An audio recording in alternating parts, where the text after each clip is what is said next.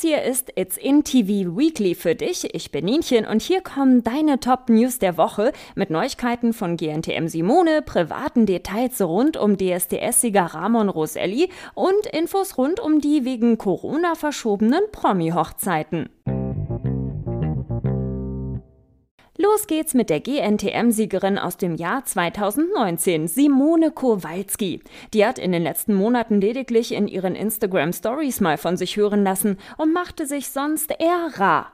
Doch diese Woche gab sie ihr Comeback. Nackte Tatsachen inklusive. Denn Simone posiert für die Mai-Ausgabe des Playboys und die ersten Fotos der GNTM-Schönheit gibt's bereits für euch auf itsintv.de zu sehen. Also klickt euch rein. Habt ihr letztes Wochenende auch den spektakulären und recht eindeutigen Sieg von Ramon Roselli bei DSDS mitbekommen? Mehr als 80 Prozent der Stimmen konnte er im Finale ergattern und freute sich danach mit seiner Freundin Lorena umso mehr über den Sieg.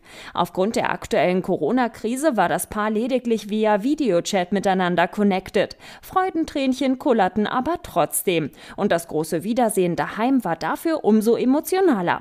Übrigens, bereits seit dem 9. April gibt's das Debütalbum von Ramon mit dem Titel Herzenssache auf Spotify, Apple Music und Co. zu hören. Habt ihr schon reingehört? Und abschließend kümmern wir uns diese Woche noch um die Stars, die dem Bund fürs Leben nicht eingehen werden. Zumindest vorerst. Denn viele Stars mussten aufgrund der Coronavirus-Pandemie ihre Hochzeiten verschieben. Dazu gehören Katy Perry und Orlando Bloom, die bereits seit dem Valentinstag 2019 verlobt sind. Auch Emma Stone und ihr Liebster, der Drehbuchautor Dave McCary, müssen noch warten.